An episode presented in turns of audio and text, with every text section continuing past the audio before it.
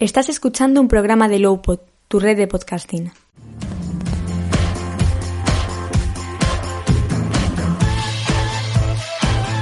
Hola, ¿qué tal, fútbol Bienvenidos a otra de las charlas majas que tenemos por aquí. En este caso tengo a otro de los ya clásicos, podemos decir, como es Damián García, quien lleva la cuenta de Balón Belga. ¿Qué tal, Damián? Hola, muy buenas, Javi.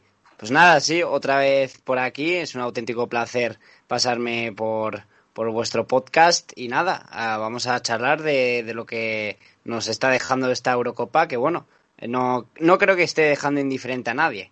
No lo creo. Eh, hay que decir, y ya sabéis que no gusta nunca engañar al Sosi ni nada así, íbamos a hacer un directo en Twitch, pero ha habido unos problemas de sonido, algo que tengo que volver a mirar, porque mira que había salido bien los días anteriores, como habéis visto que he subido podcast durante la semana pasada.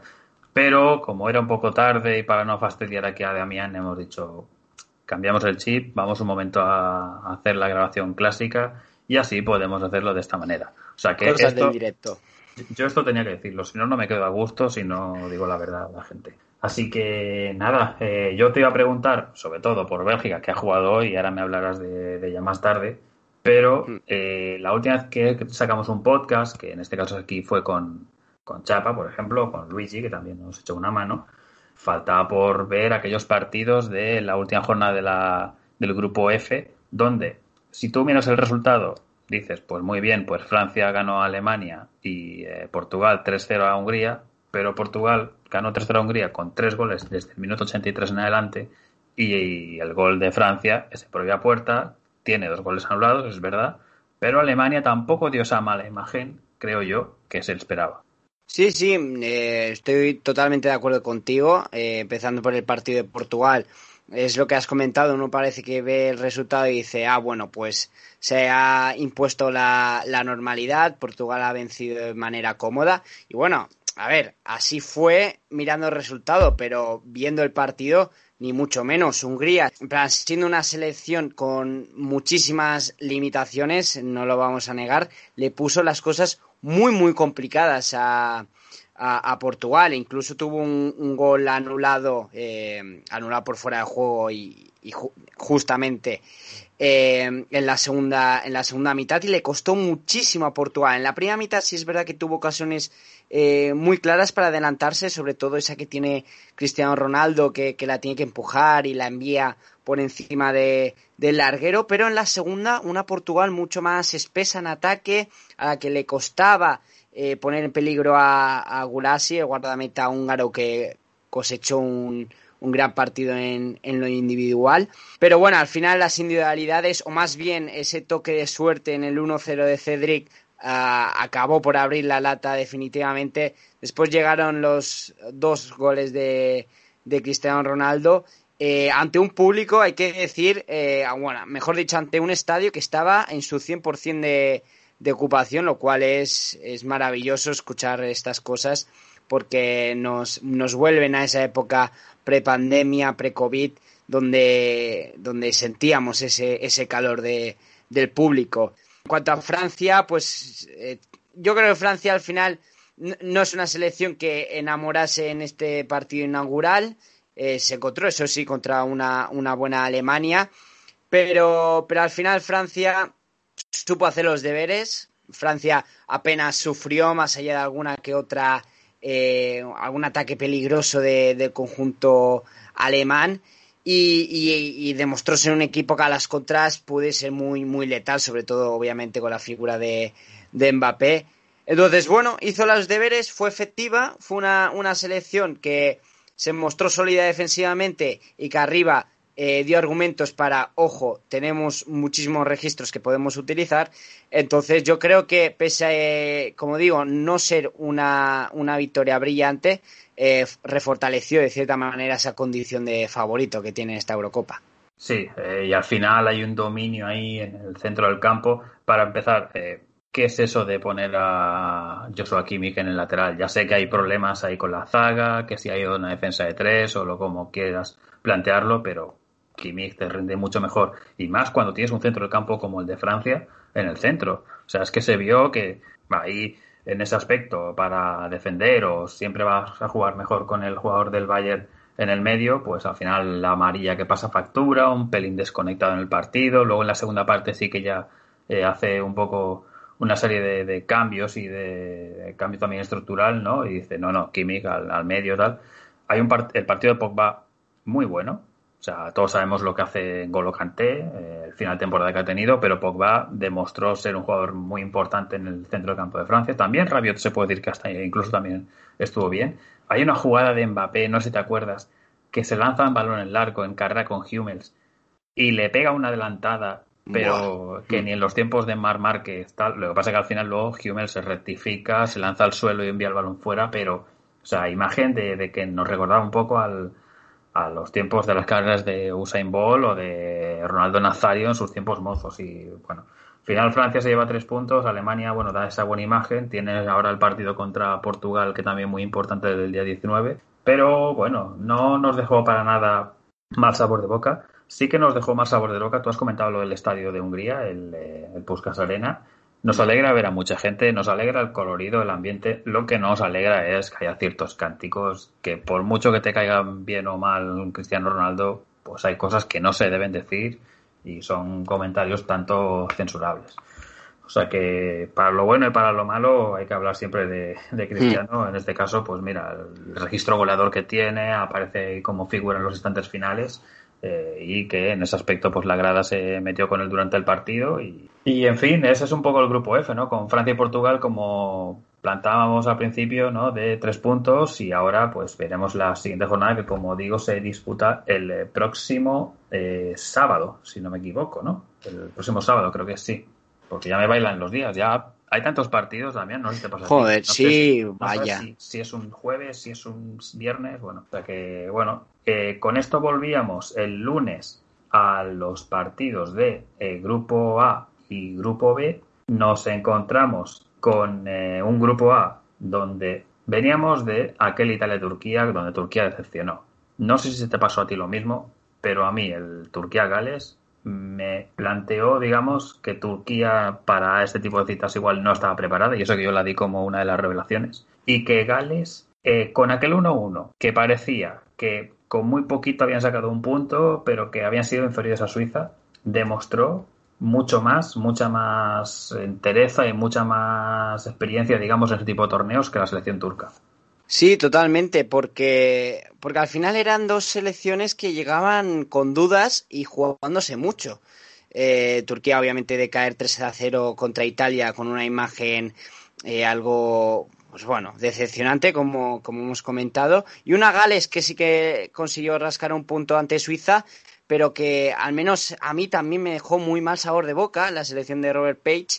Pero, pero en, esta, en esta segunda jornada un cambio brutal eh, en, la, en la selección. Yo creo que uno de los principales eh, argumentos que, tuvo Gales a su favor es principalmente eh, el partido de Gareth Bale, junto quizá al de Ramsey, y fue, fue, fueron los que, llevaron a, a Gales a, a, la victoria.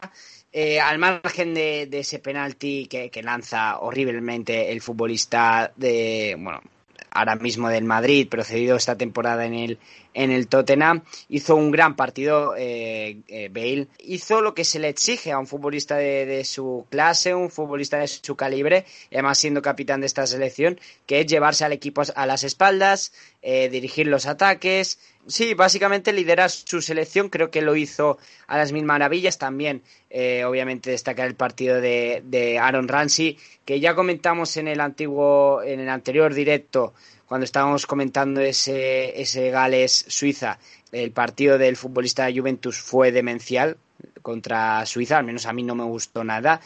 Eh, contra Turquía hay que decir todo lo contrario, hizo un gran partido, eh, volvió loco a, una defensa de Turquía que, que, por así decirlo de manera floja, estuvo mal. Y, y bueno, eh, como ejemplo de esto, las tres ocasiones claras que tiene, que dos envía envía al limbo y una consigue, consigue meter. Y, bueno, la verdad es que fue un partido de cierta manera disputado, pero que sí que se llevó con, al menos desde mi punto de vista, de forma merecida a Gales.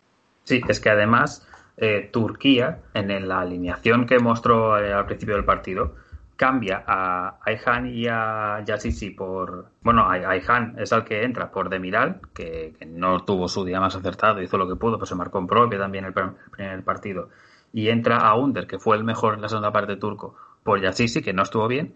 Y luego al descanso, como ve que tampoco las cosas están saliendo y van perdiendo 0-1, vuelve a meter a Demiral y pasa a Ayhan como a una especie de pivote ahí, que yo pensaba hacer una línea de tres centrales incluso.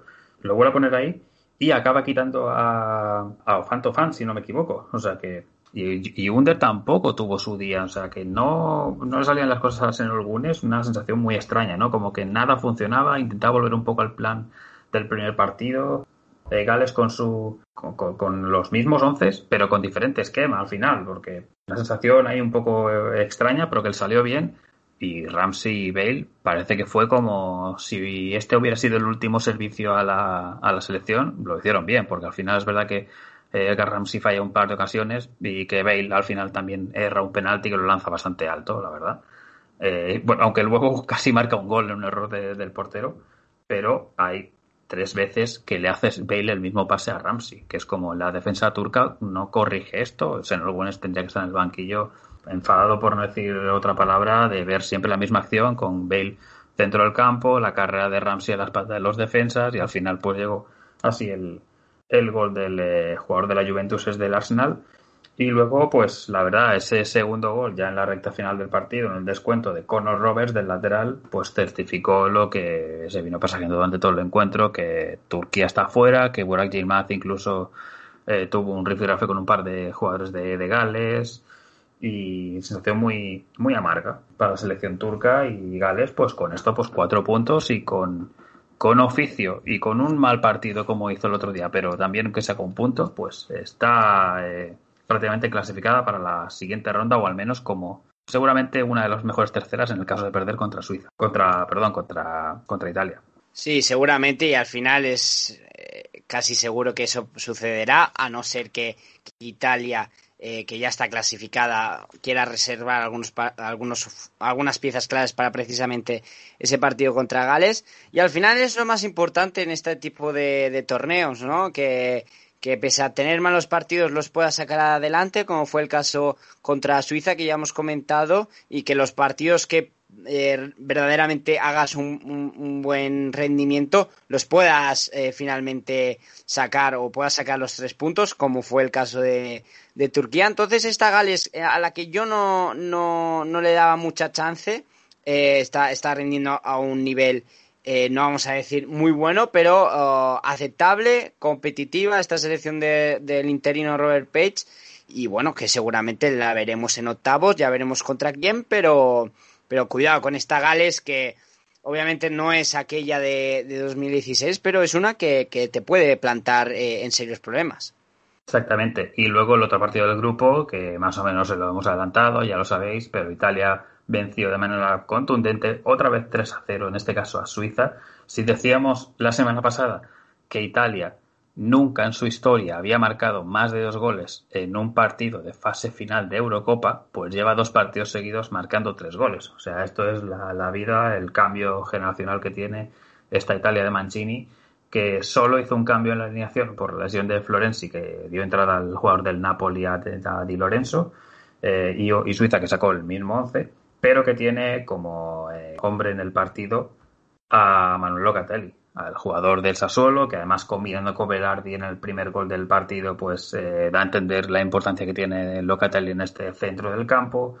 Luego también el mismo jugador en la segunda parte mete el eh, segundo gol de un disparo cruzado desde la frontal y al final pues otra vez de nuevo el gol de Inmóvil en un latigazo, en un error en salida balón de Suiza y pues 3-0 y, Suiza al final pues puso más a posición, creo más peligro que de lo que hizo Turquía en el primer partido pero se vio con la misma piedra, con una Italia rocosa, que lo único que lamentó fue que Chiellini al final acabó con molestias y, bueno, empezó, mejor dicho, con molestias el partido y viendo que la cosa no iba y que además al pobre le anularon un gol, pues dijo, mejor una retirada a tiempo antes de que sea una lesión mayor, que parece que no es tan grave lo que tiene, y yo no sé cómo lo ves, pero Italia es la que mejor ha jugado en todos estos días de Eurocopa.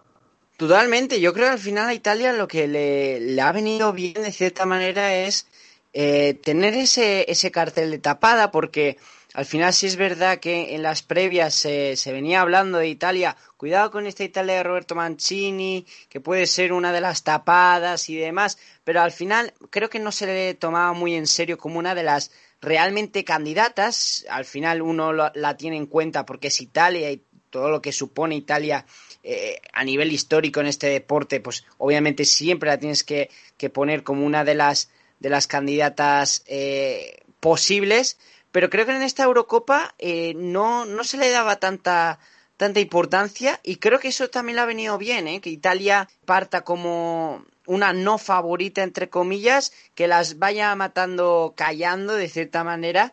Y, fíjate, en dos partidos serios, en dos partidos muy positivos, 3-0, 3-0, contra una revelación, o, o, mejor dicho, una que pintaba como revelación, que era Turquía, y una selección que siempre cuesta, como es, como es Suiza. Entonces, muchísimo cuidado a esta Italia de Roberto Mancini, tú lo has mencionado, eh, futbolistas como Locatelli que está eh, cuajando un, un, gran torneo, Chiro Immobile eh, obviamente, Lorenzo Insigne, la, la defensa también a, un gran nivel con Gianluigi Donnarumma, hay que recordar, bueno, de momento cero goles encajados, entonces, y, bueno, y después hay que ver que en principio tiene que llegar Verati, que al final todos sabemos cómo es el futbolista de, del Paris Saint Germain, lo que le puede aportar a esta a esta Italia. Entonces, muchísimo ojo a esta Italia, que creo que la gente ya se está dando cuenta de que es verdaderamente una candidata real para, alzar esta Eurocopa. Sí, sí, totalmente. Además, eh, como decíamos, Italia ya clasificada, eh, no matemáticamente como primera, pero las sensaciones obviamente es que va a rotar en el tercer partido eh, Gales, eh, que al menos tiene asegurada, como decíamos, la tercera plaza, pues mm, a Gales, a ver, no es que le dé lo mismo ser segunda ni tercera ni cosas así, es más, es que igual Turquía también le gana a la selección suiza, ¿por qué no? Porque puede pasar, ¿no? Pero las selecciones que ambas selecciones van a rotar, sobre todo, por ejemplo, lo que decíamos, ¿no? Jugadores como Varela, Locatelli, que acabaron también ligeramente tocados. Quizá Mancini lo único que se le puede decir es no haber quitado a Varela antes porque hay una jugada en la que está medio cojo ahí resentido y piensas, pues espérate que aún no tengan un disgusto. Pero bueno, al final un grupo que quitando el, disgusto turco, eh, más o menos la sensación es de que la última jornada queda abierta y que el día 20, que por cierto, esto es el próximo domingo y que se disputan los dos partidos a las 6 de la tarde por jugar en horario unificado mm. para que no haya sospechas, etcétera, pero luego por la noche no hay ningún partido, es lo que sorprende, ¿no? Así que luego el domingo noche pues cada uno puede escoger si decide ver una carrera de deporte que no ha podido ver durante el día o si decide ver el Giro en rayo o si decide ver una película con la pareja porque para que no le eche la bronca, no sé. Eso ya, pues, a saber, eso ya es cuestión de cada uno. Pero, pero sí que hay que hablar sobre el grupo B, porque un partido se disputó en el día de ayer, pero el otro se ha disputado hoy.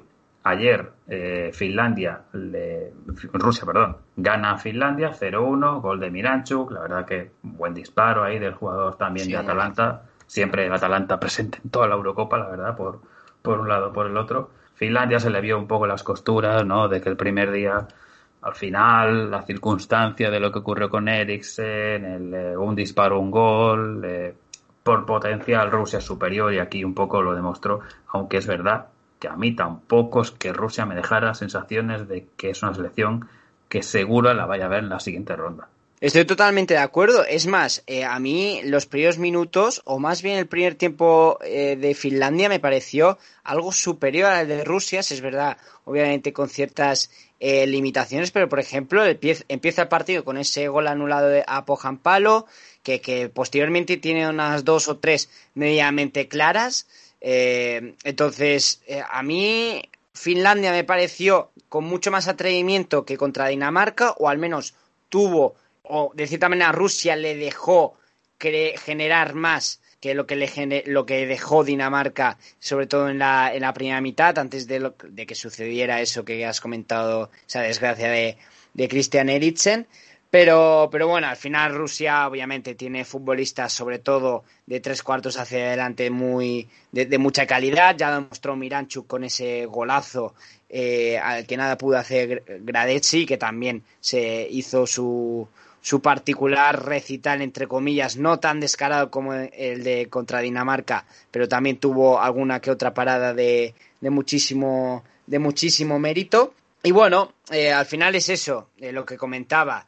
Eh, Rusia no es que esté convenciendo en exceso, no es una selección ni mucho menos parecida a la de a la de 2018, aunque tampoco ha habido excesivos cambios. Pero, pero bueno, veremos qué, qué será esta, de esta última jornada. Si no voy mal, Rusia se, se mide a, a Dinamarca, eh, como bueno, que será un choque para ambos muy importante, porque dictaminará de cierta manera quién, quién puede pasar en esa como segundo, como tercero, porque a priori eh, pensamos que Bélgica eh, vencerá a Finlandia. Aunque una Bélgica que ya tiene asegurada la, el pase a octavos, después comentaremos su, su partido y seguramente puede ser que veamos rotaciones el combinado de Roberto Martínez. Sí, no hay mucho más que decir la verdad del partido entre las eh, selecciones vecinas, como es eh, Finlandia y Rusia. Y mientras eh, el ventilador hace que la hoja se me mueva automáticamente, pues mira, me va perfecto porque me voy a la hoja donde está el Dinamarca 1, Bélgica 2, el partido de esta tarde, que obviamente tú has prestado toda la atención, porque al final la selección ahí que, que bancas, digamos, en esa cuenta de balón barra baja belga, por si alguien todavía no lo sigue. Y hablaremos eh, más en profundo del partido, pero no sé qué sensación está dejado, al menos a mí, y yo creo que a mucha gente, es Dinamarca con un poquito más de puntería y de oficio. Mínimo un punto se hubiera llevado. Y Bélgica, yo no sé si era por el factor de toda la presión que tenía Dinamarca al inicio, lo fuerte que sale, no se espera, comete el error de Nayer, pero la sensación es de que esto le pasa con otra selección un poco más potente y, no lo cuenta en la siguiente ronda. Pues sí, a ver, empezando por lo de Dinamarca, es, e, es raro pensar que, ¿no? que esta selección esté en la, haya acabado la segunda jornada con cero puntos, porque tanto lo demostrado como contra Finlandia como eh, la primera parte, sobre todo contra Bélgica, es, es, incomprensible de cierta manera, como digo, que no hayan, no hayan puntuado. Y respecto a lo de lo de Bélgica, pues dos caras claramente diferenciadas. Yo hacía muchísimo tiempo que no veía a Bélgica con un nivel de juego tan tan pobre, siendo superada tremendamente por, por la selección danesa que plantó eh, prácticamente el mismo esquema de Bélgica, un 3-4-3 para cubrir todas las zonas de, campo que donde había futbolistas belgas y el plan le, le salió a la perfección. Eh, sobre todo, bueno, eh, consigue adelantarse muy temprano con, esa, con ese error en la salida de pelota de Denayer, que para mí ha hecho un partido muy horrible, como, como la, la, zaga defensiva en general de Bélgica, pero Denayer en especial y eso al final te, ya, ya te condiciona todo un partido. Bélgica eh, en la primera parte, como digo, prácticamente ni se asomó, no tuvo ninguna ocasión. Sí es verdad que los, eh, se consiguió de cierta manera eh, aclimatar al partido a, a, partir del minuto 20, después de unos 15 minutos de un asedio constante de Dinamarca. Pero bueno, a partir de, como digo, en ese minuto 20 Bélgica tiene la posesión, tiene la pelota, pero son eh, posiciones intrascendentes, sin ningún tipo de peligro, como digo, la portería de, de Schmeichel. Y la verdad es que me, no, no, es que me sorprende, por, no es que me sorprenda porque era necesario, pero sí que pensaba que Roberto Martínez iba a utilizar la baza de, de Kevin De Bruyne ya entrada en la segunda mitad. No, no imaginaba que lo fuera a hacer eh, al descanso. Pero, pero bueno, al final ha resultado que, era, que ha sido la, mejor decisión. De Bruyne eh, cambió la, imagen y la cara de, de Bélgica en la segunda mitad. Después, obviamente, se unieron figuras como Witzel y Eden Hazard que, que, acabaron por complementar un once de Bélgica con, con, muchas estrellas sobre el terreno de juego que eh, lo que llevó es a decantar la, balanza a favor de, los de Roberto Martínez, como digo, guiados por un gran Kevin De Bruyne ante, ante una Dinamarca que, como ya hemos comentado, eh, quizás se, se, mereció algo más. Y hay que tener cuidado con, con esta Bélgica porque ahora hay que plantearnos cuál va a ser la cara que veremos habitualmente en esta en lo que queda de, de Eurocopa. Tú lo has comentado muy bien si tienes esos 15 primeros minutos ante una selección más fuerte, quizás son, son los que te, llevan a, a la muerte. Y entonces, bueno, tiene que tener mucho cuidado Bélgica eh, en ese aspecto. Al final era, no es un secreto que la línea defensiva era el punto más débil, entonces, bueno, eh, ojalá la imagen que veamos de Bélgica, eh, sobre todo a partir de, las eliminatorias, sea la de la de la segunda parte. Sí, en cuanto a, digamos, detalles del partido, hay que decir que el gol de Yusuf Polsen o de Jurari, como lleva él mismo en la camiseta y es habitual que lo haga así en la selección, eh, es el segundo gol más rápido de la historia de las Eurocopas y, que había hecho una serie de cambios, porque es verdad que entra Vestegar por, por, obviamente por Eriksen y, no jugó Vince, sino que jugó Darmstadt, eh, acompañando ahí la delantera a Poulsen y aparte de Bélgica, el cambio de Menier por Castan, este obviamente, y el de Boyata que hemos comentado por Denayer. Y luego, eh, no sé si te fijaste, cuando están con los himnos, cuando están enfocando a Kiaer, me da como que Kiaer está como, como ido en el momento del himno. O sea, no sé si es que está afectado por algo, pero, pero no está cantando como el resto. Está como, como pensando en otra cosa o acordándose de algo y está como que le pilla un poco me he ido emocionado, no sé cómo definirlo, pero que si alguien lo recuerda o lo volvéis a ver, veis que la cara de él eh, mira hacia otro sitio, está como mirando hacia el suelo, o está pensando seguramente en quizá en su compañero, en algún aspecto familiar o personal, no sé, pero eh, no sé.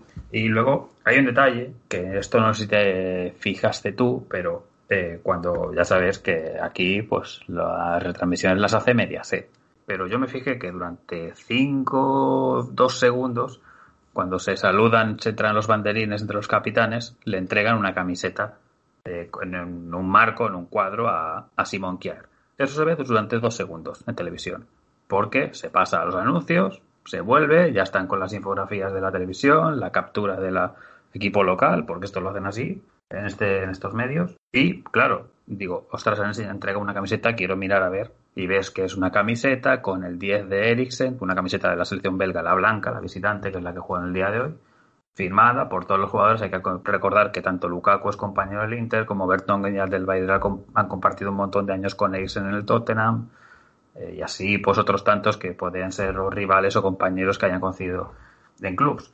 Eso no se vio prácticamente en la televisión. Tuve que ir a buscarlo en redes sociales para poder ver toda la imagen porque es que aquí taparon la, señal para los puñeteros anuncios de siempre. Entonces, pues nada, otra, otra queja que a mí me ha mosqueado un poco porque digo, mira, un detalle muy bonito que se podía haber visto y que por lo de siempre, pues no se ha mostrado en televisión. Sí, y bueno, hilando con lo que has comentado del homenaje a Eric a Eriksen, eh, hay que destacar, bueno, en el minuto 10 que se, se, ha parado la pelota, justamente la tenía Dries Mertens, si no voy mal, era un ataque de Bélgica tampoco muy, muy prometedor. Y bueno, futbolista de, bueno, el árbitro en este caso ha parado, paró el partido, como decimos, en el minuto 10 y, todo un minuto, 60 segundos íntegros de, aplausos como, como homenaje, como decimos, a, Christian Eriksen.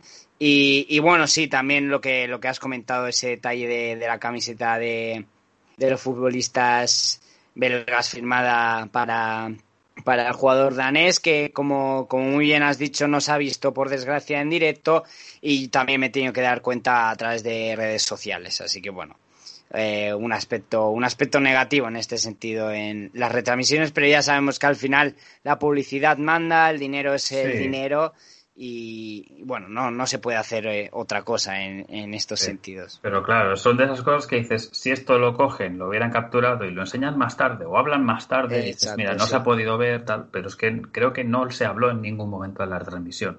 Creo, a mí al menos no me suena, o igual yo estaba distraído buscándolo también en ese momento y lo comentaron mientras yo lo buscaba, pero me parece que en ningún momento lo comentan. Y digo, hombre, pues un detalle que han tenido aquí con un ex compañero o un jugador rival y que no ni se ha mostrado ni se ha mencionado, pues, pues no sé, un poco de crítica siempre hay que meter.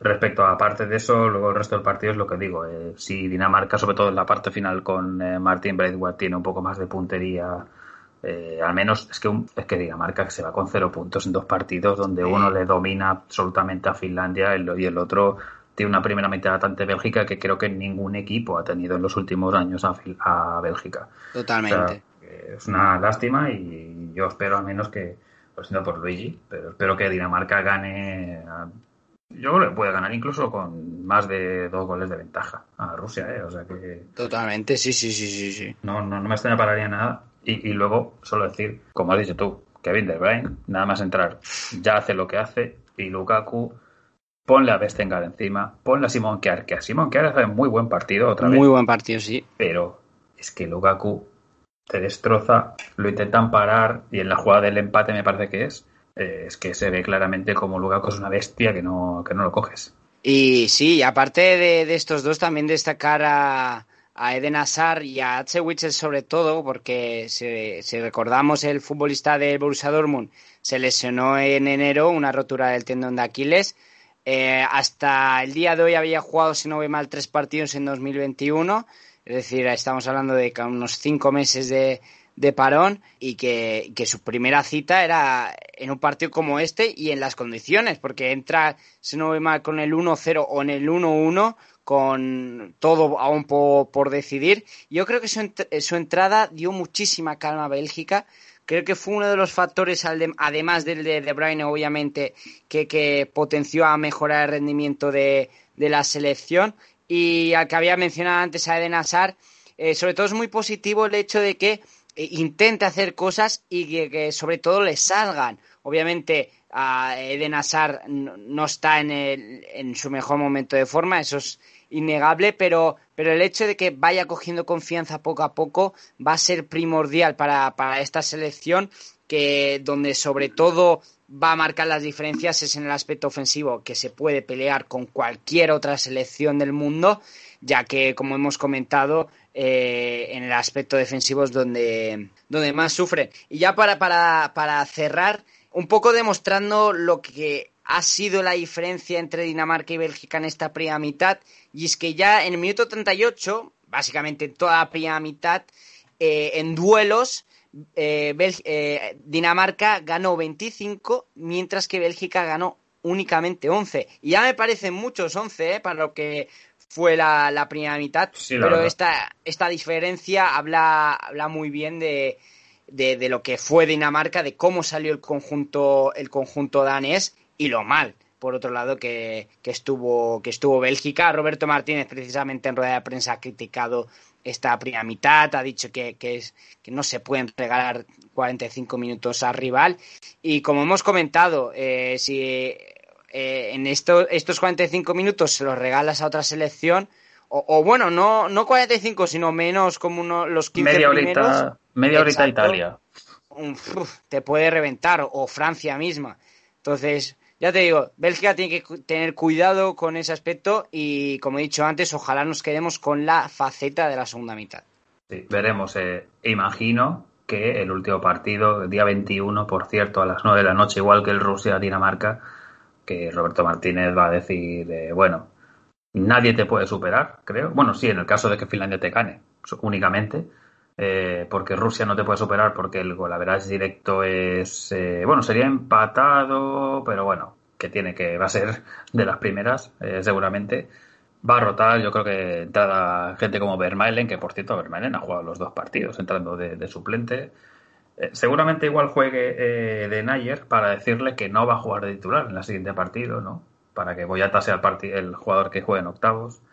Y gente tipo igual Jeremy Doku eh, jugadores como incluso hasta Batsuagi, eh, de Donker igual, ahora que se ha recuperado Bitzel, pues le da la titularidad a Bitzel en partido de octavos, igual le vuelve a dar el partido de, de, de del tercer partido de, de, esta fase de grupos, o, o, qué jugador crees que va a tener minutos o protagonismo en el partido contra Finlandia. Bueno, pues yo creo que un poco las rotaciones llegarán en, eh, en la defensa, creo que por ejemplo Vermaelen puede jugar, Boyata puede jugar, eh, has comentado que quizá pone a Denayer por el hecho de que en octavos vaya a jugar Boyata. Yo lo veo menos. Yo creo que al final Denayer va a ser el defensa titular, pase lo que pase con esta. Bueno, no sé que se lesione, pero, pero creo que va a ser el titular en, los partidos importantes. Después creo que le va a dar minutos a, a Witzel y a Eden Hazard. Creo que ambos van a ser titulares para que vayan cogiendo aún más minutos de, de, bueno, minutos de, de competición. Eh, después yo creo que Lukaku va, va, a descansar, jugará, como muy bien has dicho, Batsuagi, que, que, cuando se pone la camiseta de Bélgica es otro y se hincha a meter goles, sea cual sea el rival. E imagino que también por el medio campo quizás eh, Tielemans vaya, vaya a descansar. Ahí podría entrar, por ejemplo, Dennis Pratt, exactamente.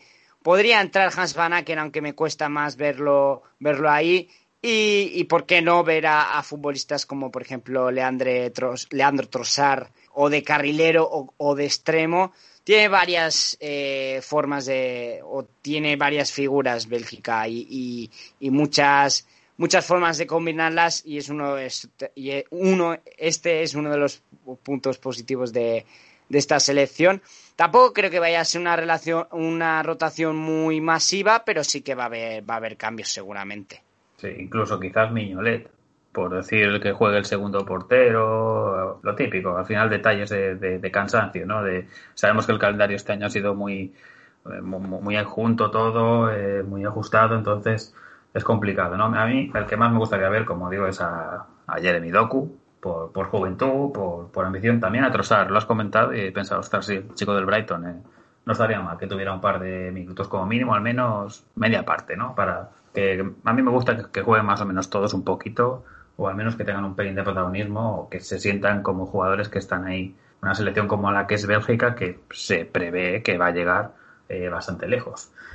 Y bueno, como decíamos, eh, esto es el grupo B. Y si nos vamos al grupo C, que es el grupo que se ha disputado durante el día de hoy, pues hay que decir que ya tenemos una selección eliminada. La primera hasta ahora, que es Macedonia del Norte, porque ha perdido 2 a 1 contra Ucrania. Ahí esto a Juan Carlos Molero obviamente le sentará pues con tristeza, con pena, pero es que al final, bueno, se han cumplido un poco los, los pronósticos. Lo que sí que hay que decir que Macedonia del Norte los dos partidos los ha competido. 3 a 1 contra Austria, es verdad, al final un 3 a 1 en el gol final, donde por cierto Arnautovic vio finalmente la sanción por mm. los gestos, las palabras y lo que iba soltando después de aquella celebración del 3 a 1 y luego hoy perdiendo con Ucrania 2 a 1 pero compitiendo prácticamente hasta la zona del descuento, donde, bueno, es una selección que tiene sus piezas, que es bastante ordenada, hay que decir, no hay... Mm.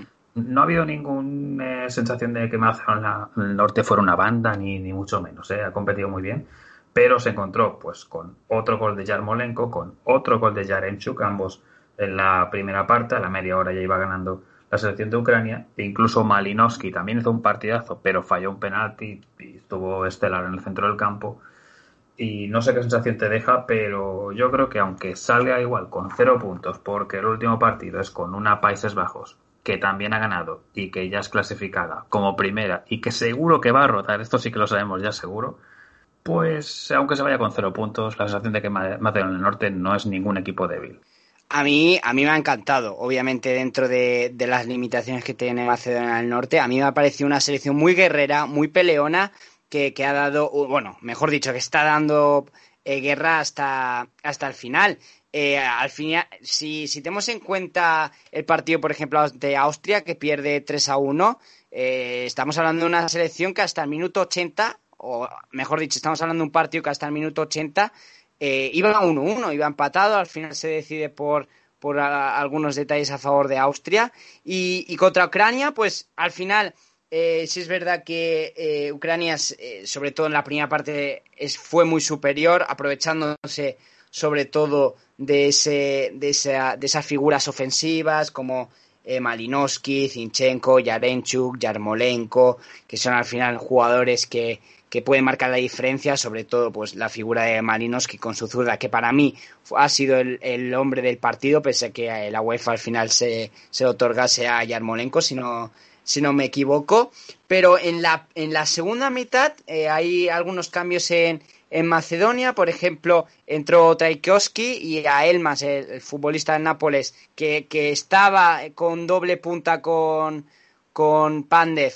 Retras, lo retrasa, como decimos, a, a Elmas y, y, aparece este más en la creación de la jugada. Creo que ahí mejora muchísimo más eh, el conjunto normacedonio bueno, después destacamos a figuras como Pandev, que, sacó petróleo de cualquier jugada como en la de la del penalti.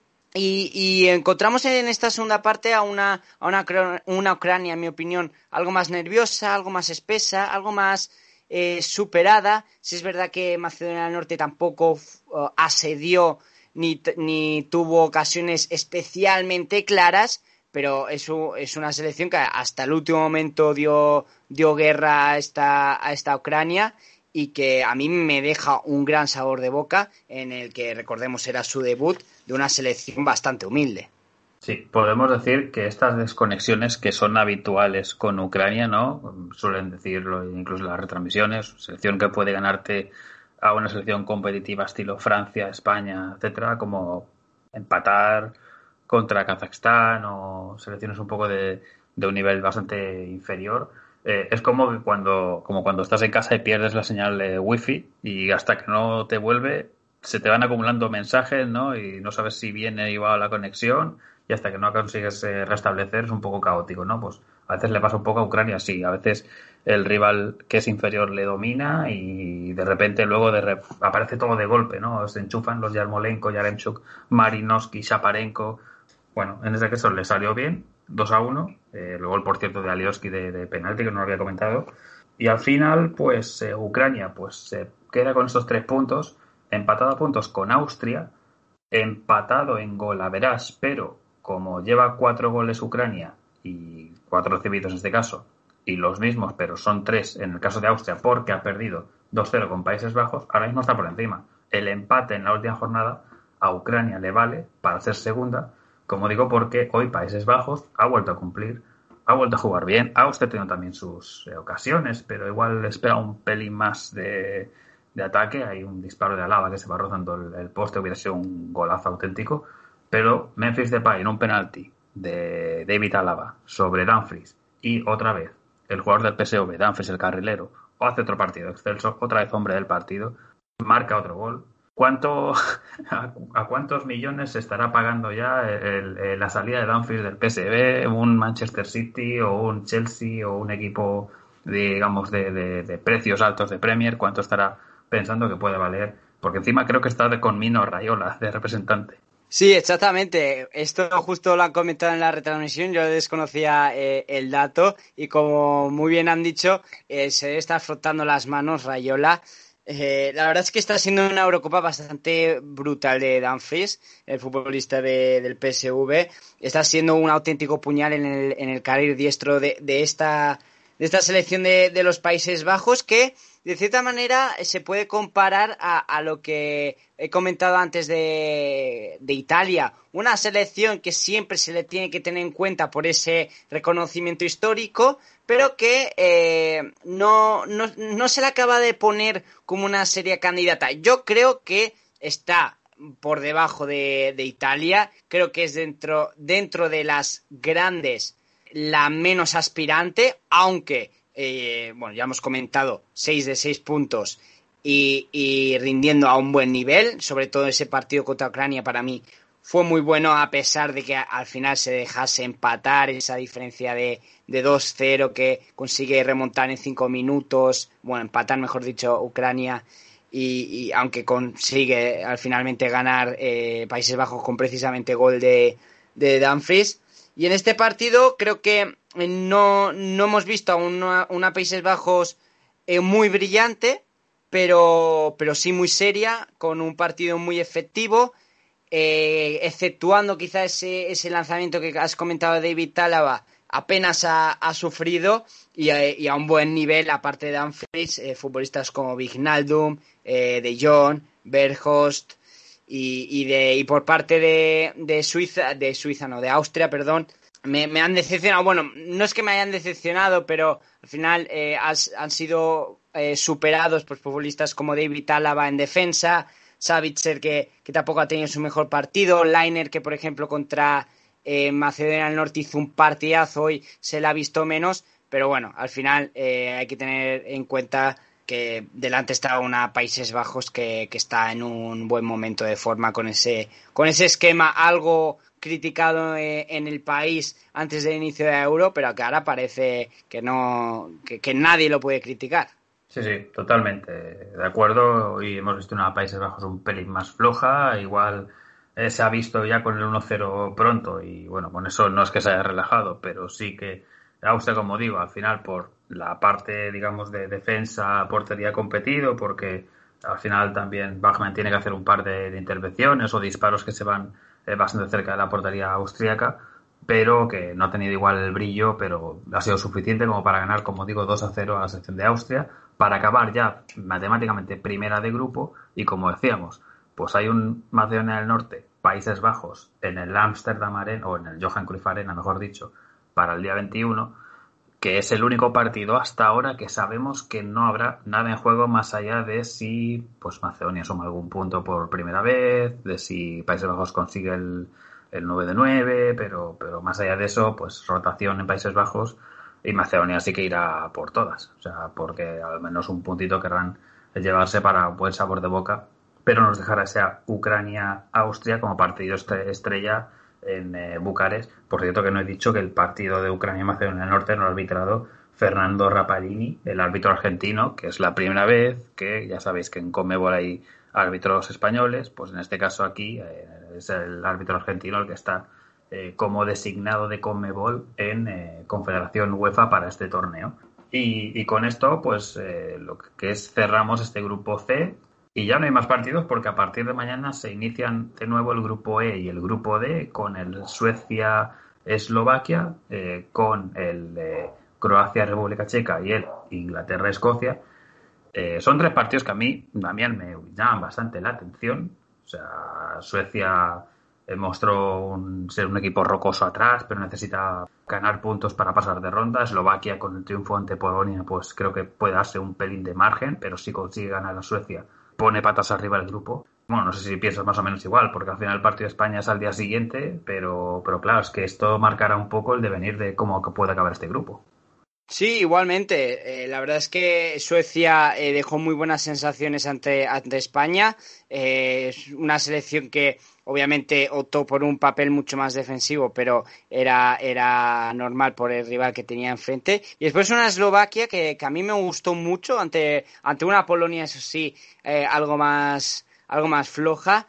Y bueno, después, bueno, si quieres comentamos los siguientes partidos que tenemos de, del grupo D que también son, son bastante interesantes. Sí, porque este Croacia-República Checa, con la derrota de Croacia en la primera jornada en Wembley y con el triunfo de República Checa, como olvidar aquella, aquella no sé cómo decir, aquella intervención divina de, de, Patrick Schick con ese gol desde prácticamente el centro del campo, pues que están completamente opuestos en cuanto a puntuación y necesita sí o sí Croacia ganar el partido y en cambio República Checa se puede meter ahí en una fiesta si consigue eh, ganar incluso el partido, por no hablar incluso del partido eh, de selecciones más antiguo del mundo como es el Inglaterra-Escocia, la rivalidad, esto es un derby tal como, como es y en Wembley. Y hombre, Inglaterra parte de favorita, pero ¿cómo le dé por ganar a Escocia? Esto lo van a recordar toda la vida. Y además es que, eh, bueno, Escocia obviamente viene de perder, pero pero un resultado algo tramposo, ¿eh? porque Escocia perfectamente pudo meter eh, como mínimo dos goles a, la República Checa. Se encontró con un gran backlift en la portería checa en este caso. Y, la verdad es que tengo muchísimas ganas, porque al final son de estos partidos en los que obviamente influye la situación deportiva, pero que son partidos que van mucho más allá de eso. Hay aspectos emocionales, culturales, ideológicos, incluso religiosos en este, en este tipo de partidos. Entonces tengo unas ganas tremendas de, de Inglaterra-Escocia de mañana a las 9 en un Wembley que seguramente tendrá un ambientazo espectacular con aficionados ingleses, con aficionados escoceses. Yo creo que será una auténtica fiesta del fútbol que obviamente parte con favorita Inglaterra, pero como has dicho, si a Escocia le da por, por ganar, cuidadín.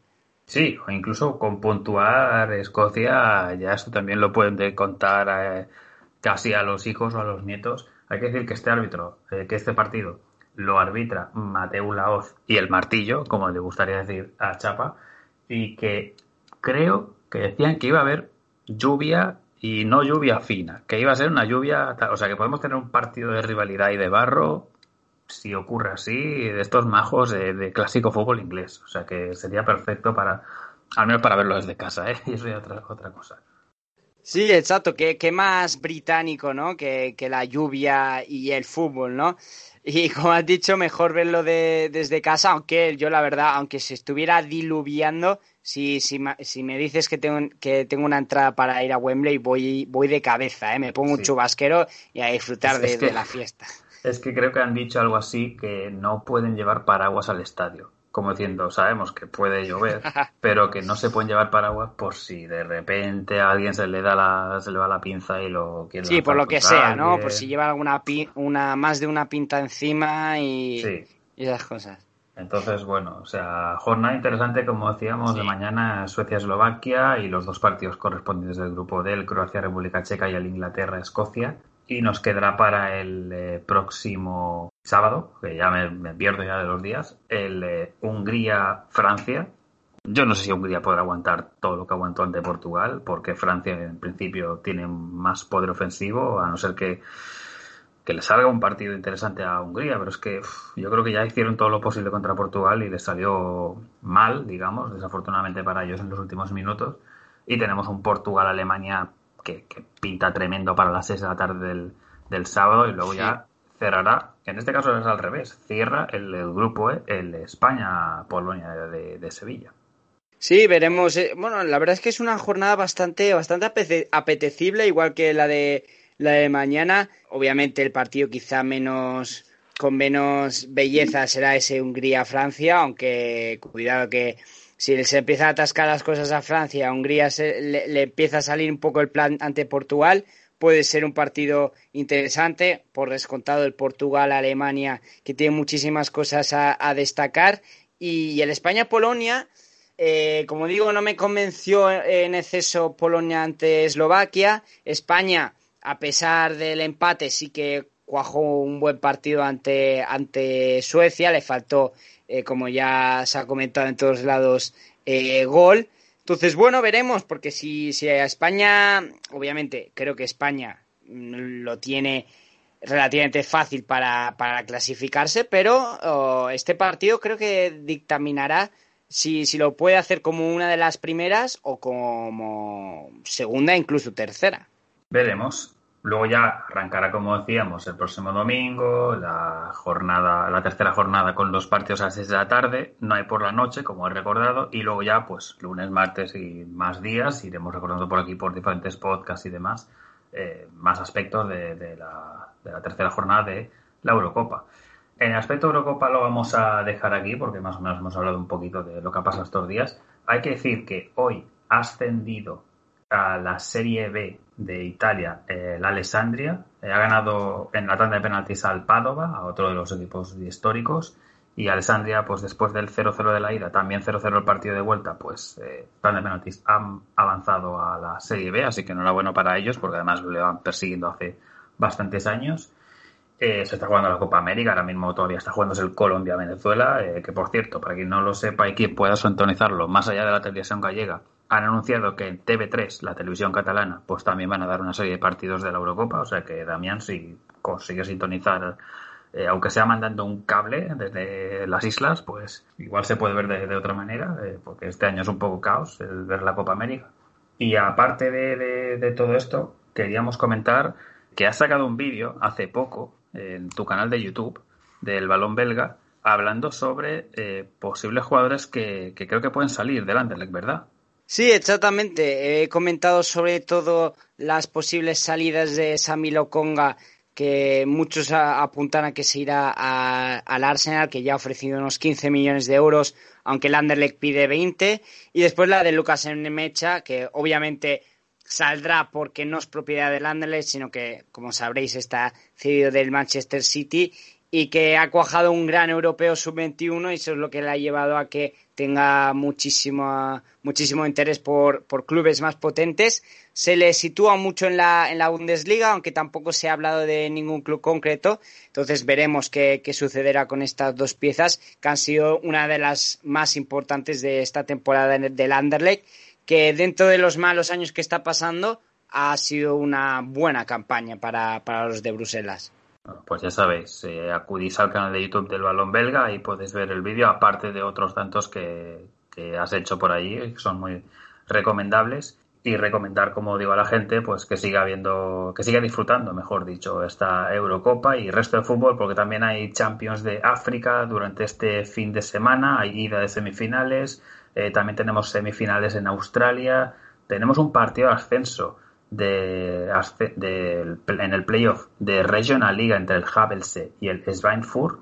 Esto si estuviera Álvaro Mota lo pronunciaría mejor, pero me da para lo que da a esta hora de la noche y partidos así interesantes como hemos comentado de porque bueno también hay que decir y recordar que tanto Panamá sufriendo muchísimo por cierto como Canadá y como El Salvador han avanzado de ronda en CONCACAF de acceso al mundial o sea que de aquí un poco un batiburrillo final eh, tremendo incluso hasta que Sierra Leona en un caos absoluto también se ha clasificado para la Copa de África de la próxima temporada o sea hemos repasado Eurocopa hemos repasado un poquito de todo y pues salvo que haya algún tema que nos haya quedado pendiente, y si no, ya lo comentaremos otro día.